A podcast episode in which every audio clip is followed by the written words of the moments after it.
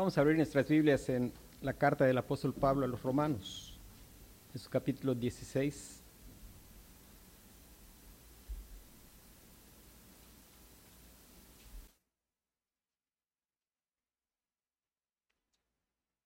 Romanos 16, la palabra de Dios dice, os recomiendo además nuestra hermana Febe, la cual es diaconisa de la iglesia en Sencrea, que la recibáis en el Señor como es digno de los santos, y que la ayudéis en cualquier cosa en que necesite de vosotros, porque ella ha ayudado a muchos y a mí mismo.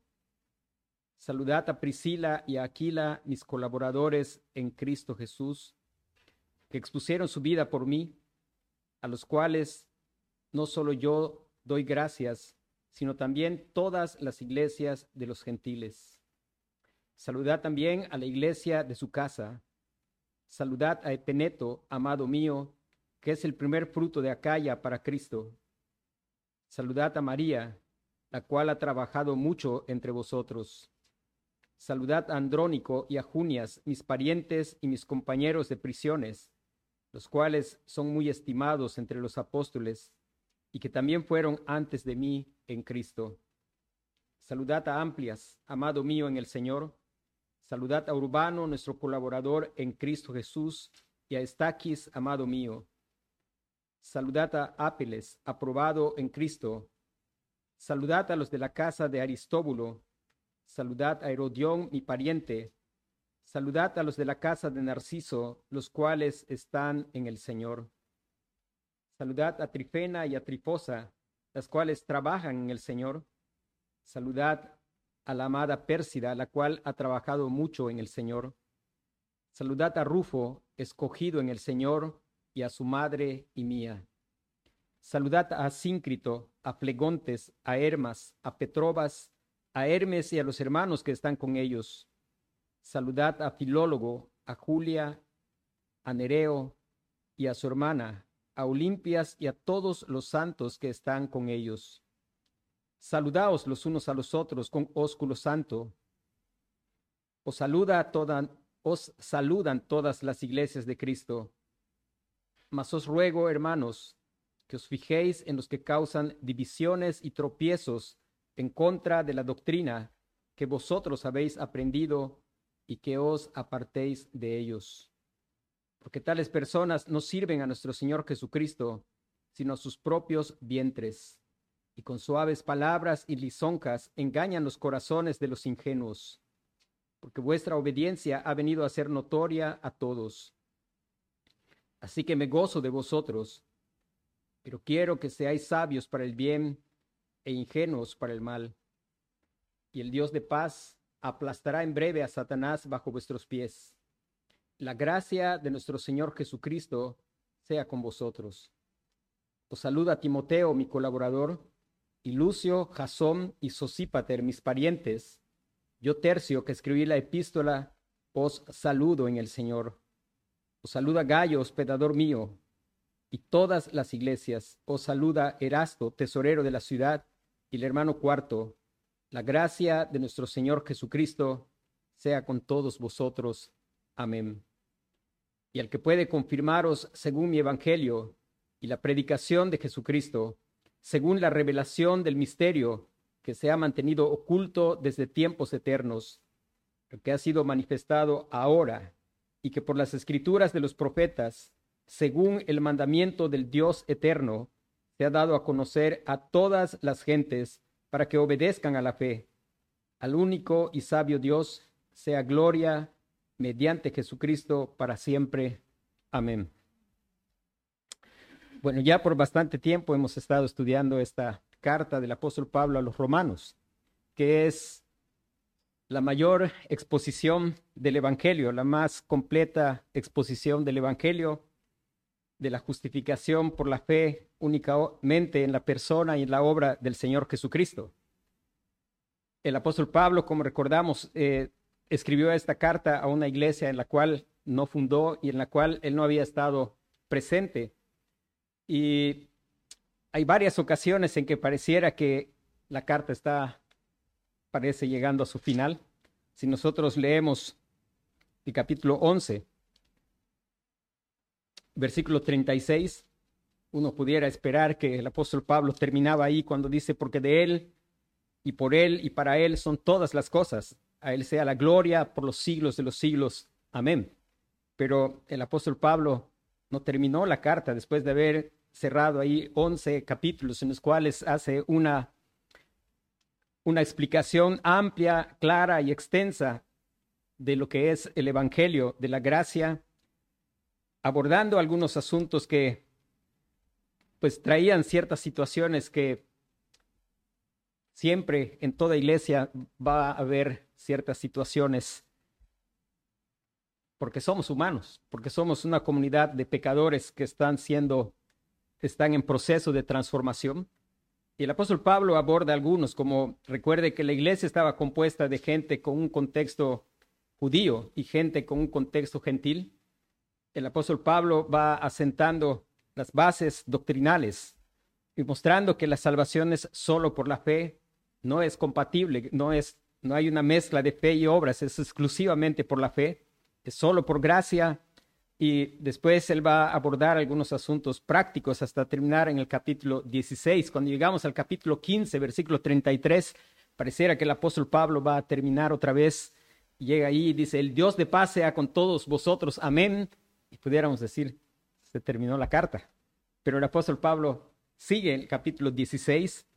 Estuvimos estudiando el domingo anterior por la mañana hasta el versículo 16 del capítulo 16 y estábamos mirando que ahí hay mucho más que pudiéramos leer un montón de nombres, unos saludos y unos recados, pero estuvimos mirando cómo el Señor dejó bastante alimento para su pueblo, no es una simple lista de nombres, ni de recados, ni de saludos, hay mucho más que eso en esos pasajes.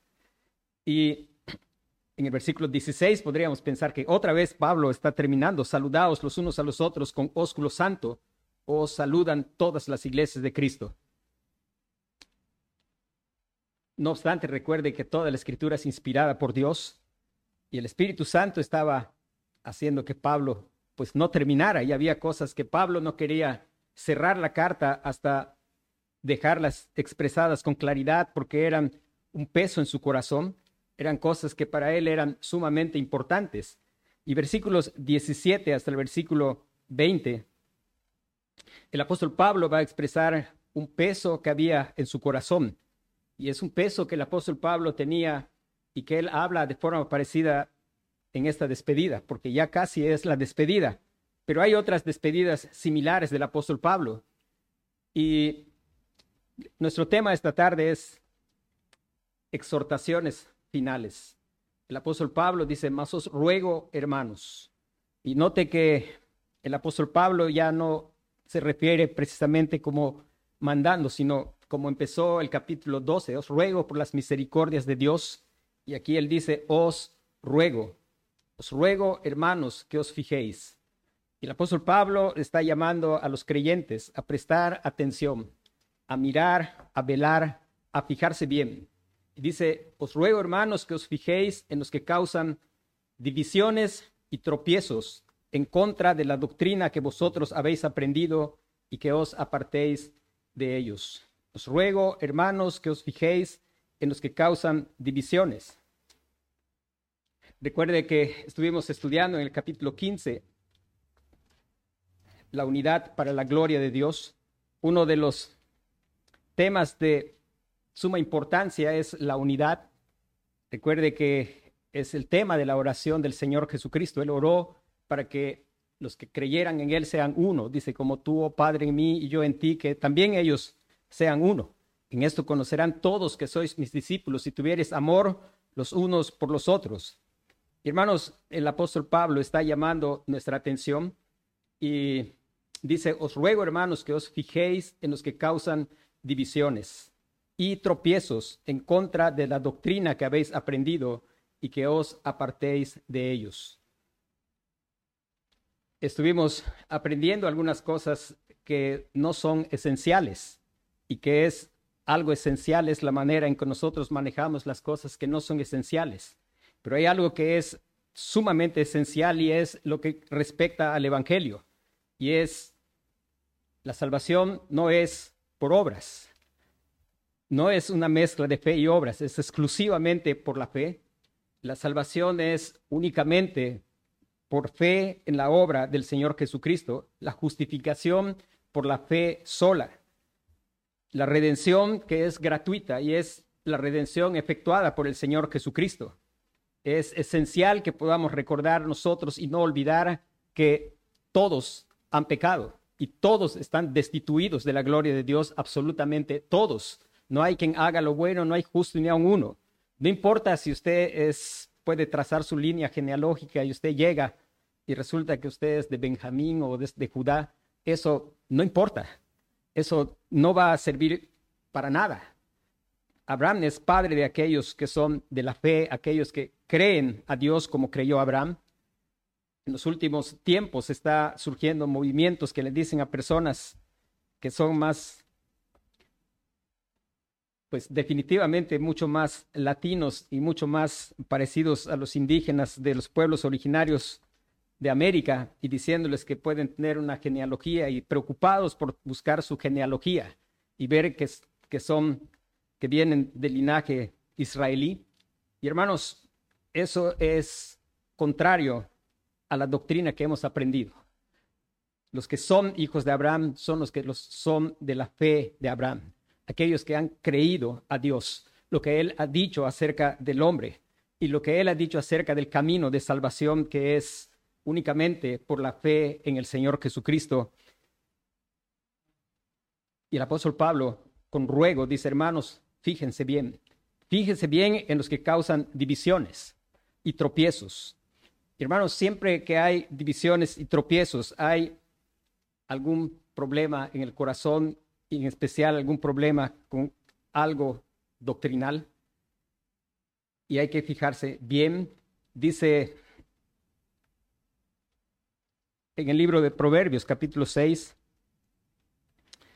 en qué es lo que nosotros nos tenemos que fijar bien. Lo primero que nosotros nos tenemos que fijar bien es en nosotros mismos. Primero tenemos que fijarnos bien en nosotros mismos.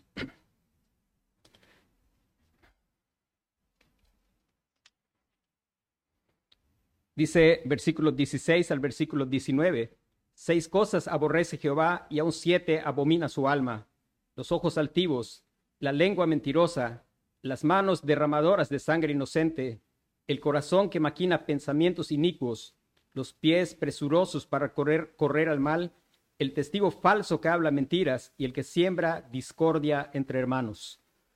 Acá hay una lista de cosas que el Señor abomina y que son la raíz de la cuestión de las divisiones. Es gente que en realidad no es pues no está en el Señor Jesucristo. Gente que está teniendo un concepto de sí más alto que el que debe de tener. Gente que está mostrando en la expresión de su rostro su arrogancia. Y el Señor nos llama y cuidado con cada uno de nosotros. Fíjese bien en los que causan divisiones, pero fijémonos bien primero en nosotros mismos. Fijarnos si estás en la fe del Señor Jesucristo. Dice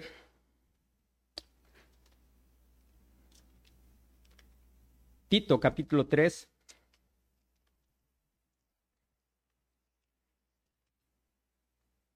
Versículo 10 dice, al hombre que cause divisiones después de una y otra amonestación, deséchalo, sabiendo que el tal se ha pervertido y peca y está condenado por su propio juicio.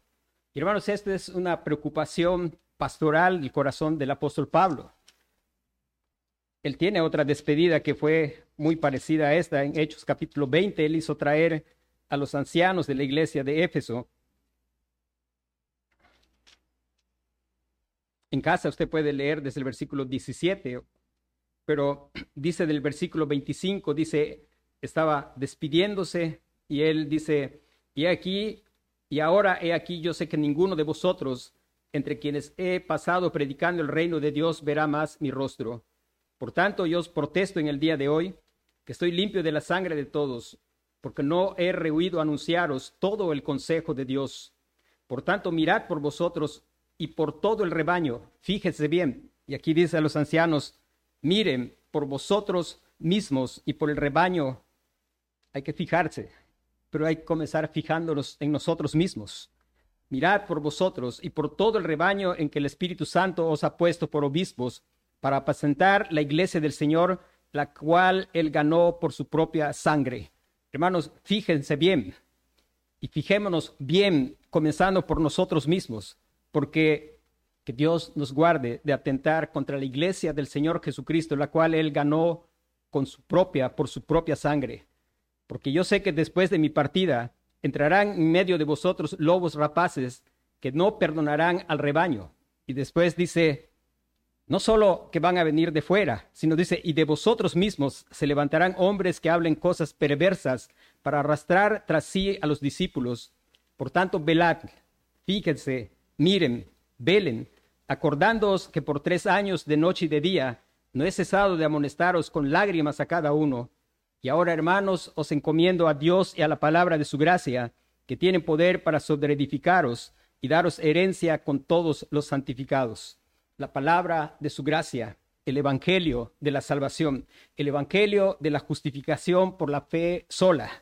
Hermanos, nuestra mayor seguridad de que no seamos nosotros alguien de esos que van a salir de nosotros mismos, que cause daño a la iglesia del Señor es el evangelio, asegurarnos de que estamos en verdad creyendo ese evangelio de la fe sola en el Señor Jesucristo, ese evangelio que no deja lugar para la jactancia, Recuerde que la gracia y la jactancia no son compatibles, así como la fe y las obras tampoco son compatibles y la fe y la gracia tampoco. El apóstol nos ha llamado, dice que no, ninguno tenga más alto concepto de sí que el que debe tener, sino piense de sí con cordura. Hermanos, lo único que nos puede hacer sensatos y cuerdos es el Evangelio, es que Cristo nos sea revelado si no vemos al Señor Jesucristo, si no escuchamos la exhortación de poner nuestros ojos, puestos los ojos en Jesús, el autor y consumador de la fe, la arrogancia está a flor de piel. Cuando yo empiezo a mirar a los demás en lugar de mirar al Señor Jesucristo, y cuando dice, fíjense, como dice el, el apóstol en Hechos, es comenzar fijándonos en nosotros mismos. Y es poner los ojos en el Señor Jesucristo porque si yo empiezo a mirar a los demás, puede salir rápidamente la arrogancia y pensar, pues yo soy mejor que todos los hermanos.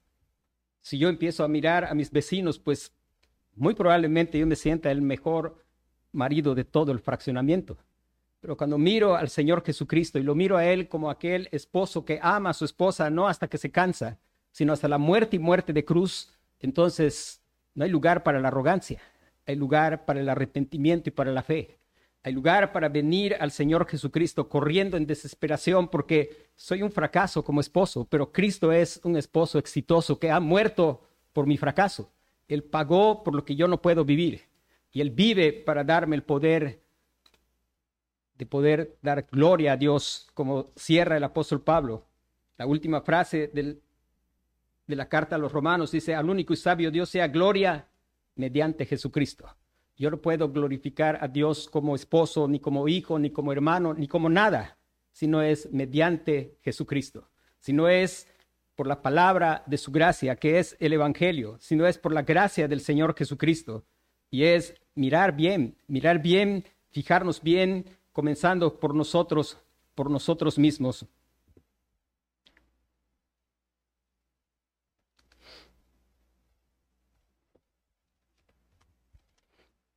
Una de las cosas que nosotros tenemos que recordar, hermanos, nunca demos por hecho el Evangelio. El Evangelio es la necesidad diaria del creyente. El Evangelio no es el ABC de la vida cristiana y después vamos a aprender cosas más profundas. No hay cosa más profunda que el Evangelio. El Evangelio es de la A a la Z de la vida cristiana y toda la eternidad no va a ser suficiente.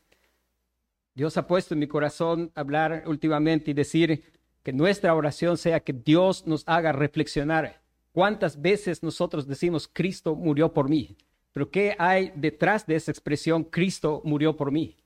Que el Señor en su misericordia nos dé una comprensión y pensar y reflexionar en lo que sucedió en la cruz de Cristo. El poder recordar y que todos aquí podamos tener una claridad. No somos salvos por lo que hicieron los judíos y los romanos al Señor Jesucristo. Somos salvos por lo que el Padre hizo a su Hijo en la cruz del Calvario. Somos salvos porque el Señor Jesucristo se sumergió en el océano de la ira de su Padre para salvar a su esposa de morir ahogada. Esa es la razón por la que somos salvos. hermanos, allí tenemos que recordar y orar para que aun cuando pasen los años, cuando otras personas tengan que ocupar este lugar, no permitamos nunca que se deje de predicar el Evangelio de la salvación por la fe únicamente en la obra del Señor Jesucristo. La justificación por la fe en la obra del Señor Jesucristo, solo por la gracia. Una que se predique la soberanía de Dios en la salvación, que somos salvos porque Él quiso tener de nosotros misericordia. Que prediquemos ese evangelio que es rechazado por el hombre porque, porque no tiene lugar para la jactancia. Ese evangelio que no gusta al hombre porque es el evangelio que la salvación del pecador es obra de Dios del principio hasta el final. Él es el autor de nuestra salvación, Él es el consumador de nuestra salvación. Nosotros venimos a Él porque Él nos trajo hacia Él. Nosotros no le buscamos, Él nos buscó. Nosotros le amamos porque Él nos amó primero. Hermanos, yo mismo puedo recordar el tiempo cuando Dios le soportó pacientemente, cuando tenía molestia por ese evangelio hasta que Él doblegó mi orgullo y Él me hizo reflexionar y poder hacer preguntas adecuadas. Y la pregunta adecuada no es por qué Él está salvando a otros, a unos y a otros no, sino por qué debiendo condenar a todos, Él está salvando a una multitud de toda lengua, de todo pueblo y de toda nación. ¿Por qué debiendo condenar a todos está salvando a una gran multitud que nadie puede contar? Hermanos, esa actitud de poder reconocer que es la riqueza de su misericordia. Orar para que como iglesia nunca perdamos el Evangelio, para que el Evangelio sea nuestro deleite. Yo he dicho otras veces aquí, el predicador que usted más escucha es a usted mismo, porque usted escucha tal vez una predicación el domingo en la mañana, otra en la tarde, pero todo el resto del día usted se está predicando un Evangelio. Dios quiera que el Evangelio que nos estamos predicando sea el Evangelio verdadero. Que podamos estar reflexionando cada día y clamando al Señor para que nos recuerde el Evangelio verdadero, ese Evangelio en el cual nosotros nos acercamos a Dios, no por la multitud de nuestra bondad, sino por la grandeza de su misericordia. Porque no hay ninguna bondad, ninguna justicia en nosotros. Por eso el salmista dice, voy a hacer memoria de tu justicia, de la tuya sola. Porque si no, no hay justicia de qué hacer memoria. En el hombre no hay justicia. Hermanos, el Evangelio, el Evangelio es, es nuestra, nuestra vida.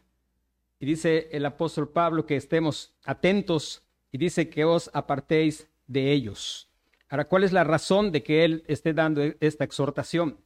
Dice, la exhortación es que tales personas, ¿por qué hay que tener cuidado? comenzando con nosotros mismos.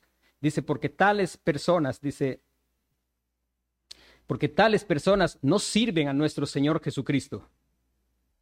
Y hermanos, lo que una de las cosas que es importante es poder reflexionar en nuestra utilidad al Señor Jesucristo. Una característica de aquel que es un inconverso, que no está en Cristo, es, es un inútil. Dice, a una se hicieron inútiles. Pero aquel que está en Cristo, el amor de Cristo lo constriñe, pensando esto, que uno murió por todos y por todos murió para que los que viven ya no vivan para sí, sino para aquel que murió y resucitó por ellos. Hermanos, aquellos que estamos en Cristo, sabemos algo por su gracia, que no se trata de nosotros. El apóstol Pablo, en la historia de la iglesia, solemos hablar y decimos muchas veces el gran apóstol Pablo.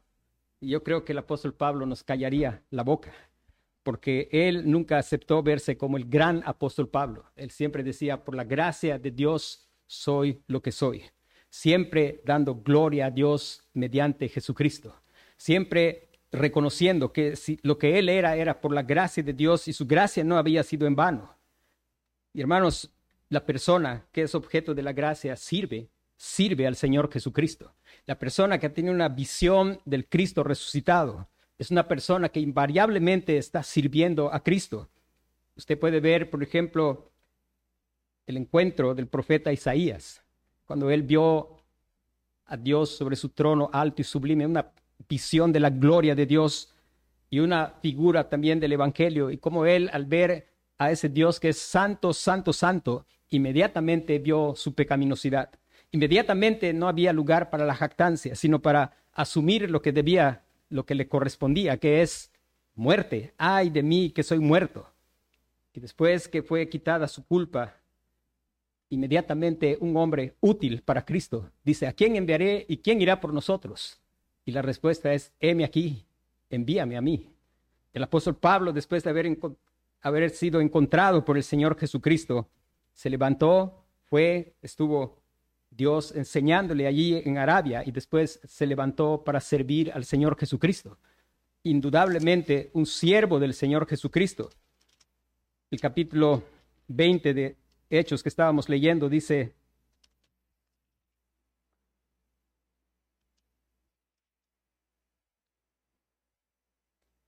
Él se presenta en todas sus cartas como siervo de Jesucristo. Dice, pero de ninguna cosa hago caso, versículo 24, ni estimo preciosa mi vida para mí mismo, con tal que acabe mi carrera con gozo y el ministerio que recibí del Señor Jesús para dar testimonio del Evangelio de la gracia de Dios y un siervo del Señor Jesucristo. Pero esas personas que causan divisiones, de los cuales dice, apártate de ellos, ellos no sirven al Señor Jesucristo, sabes, ellos sirven a sus propios vientres o sus propios apetitos, sus propios deseos.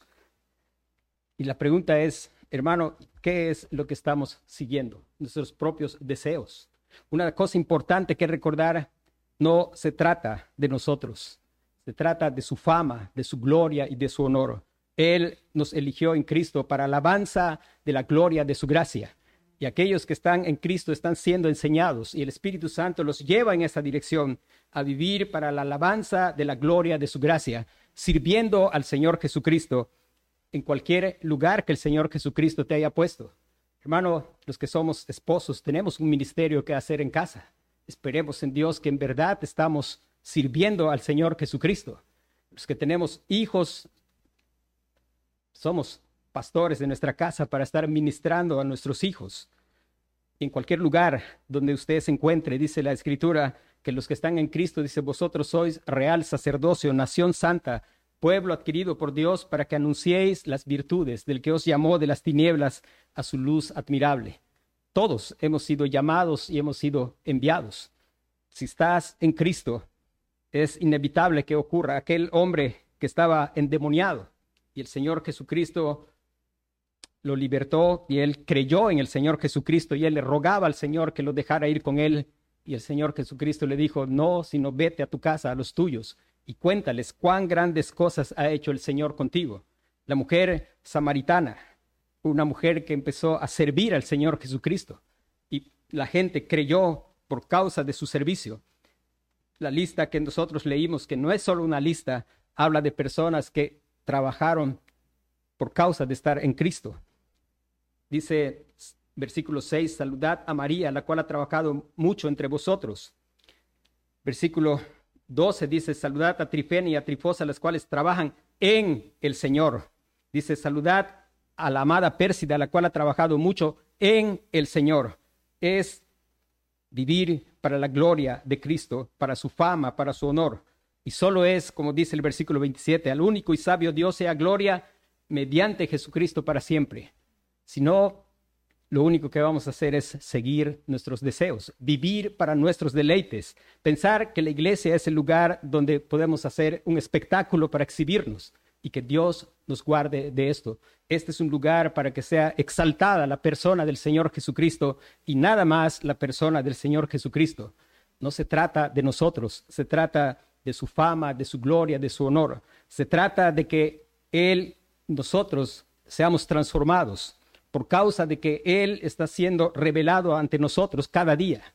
Y cada día estamos aprendiendo que Él es el ser más digno de ser valorado, el ser más digno de ser amado, el ser más digno de confianza y poder crecer cada día a la imagen del Señor Jesucristo. Dice, porque ellos, dice, sirven a sus propios vientres. Y después dice, y con suaves palabras y lisonjas engañan los corazones de los ingenuos con suaves palabras y lisonjas. engañan los corazones de los ingenuos. Hermanos, tenemos un tiempo de estar en la niñez espiritual, pero somos llamados a crecer en la gracia y el conocimiento de nuestro gran Dios y Salvador Jesucristo. Y aunque hemos invertido bastante tiempo estudiando Romanos, no piense usted que nosotros hemos acabado ya con Romanos. En oración, siga estudiando Romanos. Sigamos orando y pidiendo la dirección de Dios para seguir arraigando nuestro corazón en el Evangelio, de tal forma que se nos quite lo ingenuos, porque ser ingenuo es peligroso, porque estas personas que nos sirven al Señor Jesucristo son personas que están en la iglesia y con suaves palabras y lisonjas engañan los corazones de los ingenuos. No tiene usted que estudiar todas las doctrinas falsas. Lo que usted tiene que aprender es la verdad, es estudiar el Evangelio. El apóstol Pablo dijo que si alguien predica un Evangelio diferente al que él ha predicado, sea anatema. Hermano, el Evangelio que él predicó está en Romanos.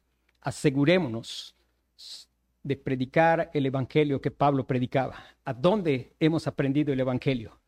Algunos hemos aprendido Evangelio en folletos, en películas, pero asegurémonos que lo aprendimos en la carta del apóstol Pablo a los romanos, porque lo que está en juego es eterno. Predicar un Evangelio diferente es causa de maldición.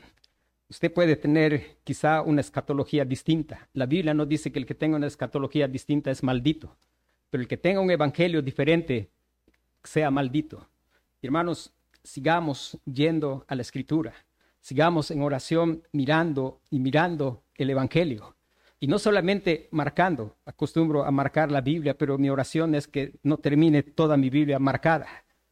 Mi oración es que la Biblia me marque a mí y no que nuestra Biblia esté marcada de principio a fin. Hermanos, el Evangelio, afirmar nuestro corazón en el Evangelio, dejar la ingenuidad. Y dejar la ingenuidad es saber que estamos escuchando y lo que estamos escuchando es como ha sido enseñado. Hermano, que cuando usted escuche, usted sea como los, los de Berea, que eran más nobles que los de Tesalónica, porque ellos hacían algo, iban a la escritura. Ah, no es malo si quizá usted le puede preguntar a otra persona, pero por sobre todas las cosas, vaya a la escritura y mire si lo que se está diciendo es como Dios lo ha enseñado en su palabra.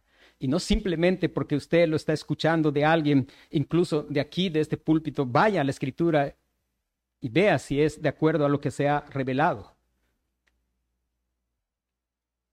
Con suaves palabras y lisonjas engañan los corazones de los ingenuos. Y hermanos, que Dios nos guarde de la ingenuidad. Y esa parte de la ingenuidad es, a veces, tristemente nos gusta que haya personas que nos digan lo que nosotros queremos oír. Hermano, que cuando usted busque en verdad un consejo, esté dispuesto a que pueda recibir un consejo de la escritura. No importa si no le gusta mucho lo que va a escuchar. Si usted quiere escuchar lo que le gusta, pues usted ya sabe a dónde, a dónde ir. Usted sabe quién puede pensar como usted. Y eso es ingenuidad. Y el apóstol Pablo dice después, versículo 19, porque vuestra obediencia ha venido a ser notoria a todos.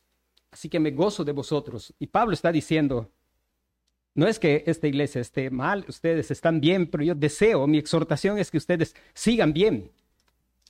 En el capítulo 1, versículo 8, él ya les ha hablado de esa obediencia, que esa obediencia es por causa de su fe. Dice, primeramente doy gracias a mi Dios mediante Jesucristo con respecto a todos vosotros de que vuestra fe se divulga por todo el mundo. Su fe en Cristo y solo Cristo los llevaba a poder vivir una vida de obediencia auténtica, no una vida de obediencia externa, sino una vida de fe porque había un corazón transformado, porque estaban en el Señor Jesucristo. Y si alguno está en Cristo, nueva criatura es, las cosas viejas pasaron, y aquí todas son hechas nuevas. Y Él les anima, les anima a mantenerse en esa obediencia y les dice, no quiero que sean sabios, dice, pero quiero que sean sabios para el bien e ingenuos para el mal. Que Dios nos haga a nosotros anhelar algo, que nuestro mayor anhelo sea que seamos sabios para el bien. Y podemos ser sabios para el bien porque el que está en Cristo, Cristo es su sabiduría.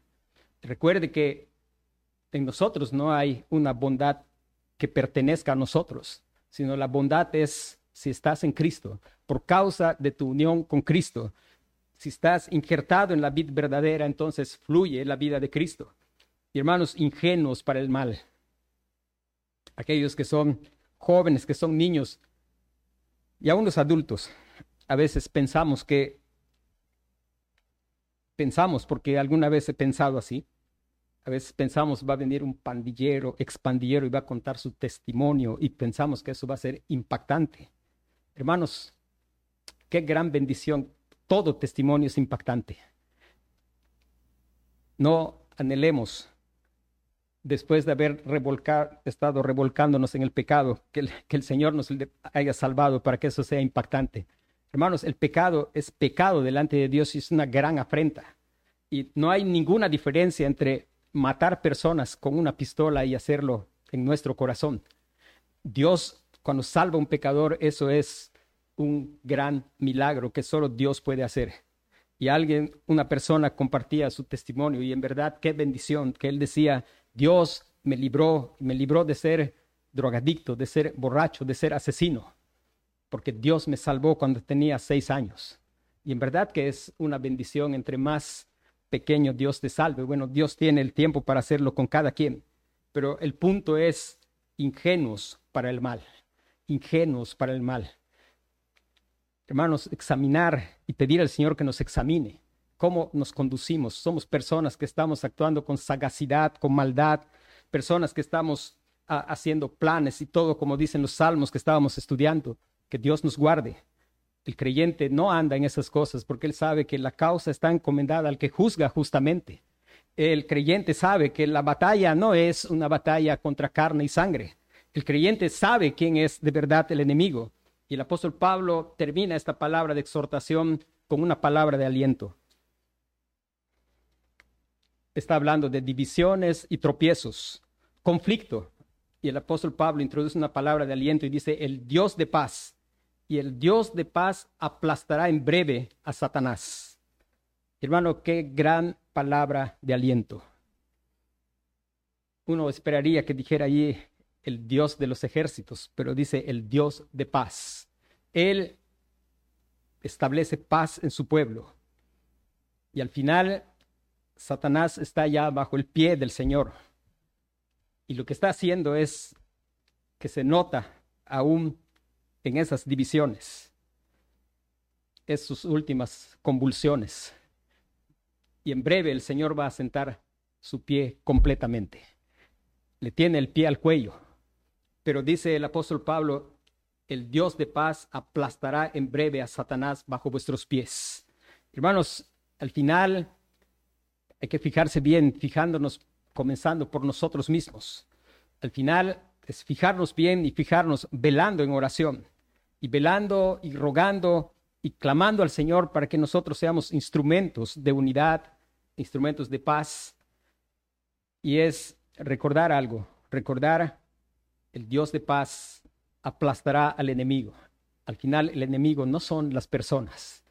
El verdadero enemigo es Satanás que está obrando maldad. Y un asunto importante, hermanos, fíjese que en 16 capítulos el apóstol Pablo es la única vez que menciona a Satanás. Y es como debiera ser también nuestra vida. Satanás no es central en el drama. El hombre tiene una, una ocupación más central, pero Dios y Cristo son el centro. Y Él es un actor más, pero no el principal. A veces tendemos a dar demasiado protagonismo. Hay gente que empieza y pretende mirar a Satanás detrás de cada arbusto y, piensa que todos los problemas de la vida son por agencias demoníacas. Pero él es un enemigo que una sola vez se le menciona y es importante que notemos cómo se le está mencionando. Él está ya bajo los pies del Señor Jesucristo y está haciendo algo porque Cristo no lo ha aplastado. Pero en breve el Señor va a aplastar, dice, aplastará a Satanás y dice, bajo vuestros pies. Hermanos, es nuestro enemigo. Por causa de nuestra unión con Cristo, va a ser aplastado bajo nuestros pies cuando el Señor Jesucristo lo aplaste. Y el apóstol Pablo en, Hechos decía, os encomiendo a Dios y a la palabra de su gracia, que tienen poder para sobreedificaros y daros herencia entre los santificados. Y aquí dice, la gracia de nuestro Señor Jesucristo sea con vosotros. La gracia de nuestro Señor Jesucristo sea con vosotros. Entonces, y aún no llegamos al final. Si Dios quiere, el, el próximo domingo vamos a, tener ya el, el, final y recordar, hermanos, el Evangelio. Nunca demos por sentado el Evangelio. Prediquémonos el Evangelio a nosotros mismos, recordémoslo constantemente, que sea el tema de nuestra meditación, la obra del Señor Jesucristo, que sea nuestra meditación y nuestro clamor, que el Señor nos enseñe cada vez lo que significa el sacrificio del Señor Jesucristo. Cuando nosotros reflexionemos en eso, nosotros vamos a, indudablemente nosotros vamos a, a dejar fuera todo orgullo, toda arrogancia. Cuando nosotros reflexionemos en eso, nosotros vamos a rechazar el pecado, porque vamos a, recordar constantemente lo que pasó al Señor Jesucristo por causa de mis pecados. Él fue molido en esa cruz por causa de mis pecados. Yo soy el que debí morir en esa cruz, pero el Señor quiso quebrantarlo en mi lugar. Él vino para salvar a su pueblo de sus pecados. Recordar, reflexionar. Hermanos, no hay otra cosa que nos pueda llevar a ser siervos del Señor Jesucristo que el Evangelio. Que Dios obre en nuestros corazones y nos suceda lo mismo que hizo a Pablo, lo mismo que hizo a Isaías, lo mismo que hizo con la mujer samaritana, lo mismo que sucedió al endemoniado Gadareno. Todos útiles en la obra del Señor por causa del amor del Señor Jesucristo. Que Dios nos guarde de estar sirviendo a nuestros propios deseos.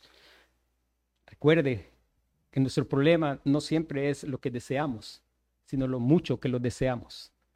Nuestro problema no siempre es lo que deseamos, sino la intensidad con que lo deseamos. No se olvide que el apóstol Juan cierra y dice, hijitos, guardaos de los ídolos, que seamos hallados tales que por el Evangelio Cristo nos ha sido revelado y adoramos verdaderamente al Dios del cielo, servimos a Cristo y no a nuestros propios deseos.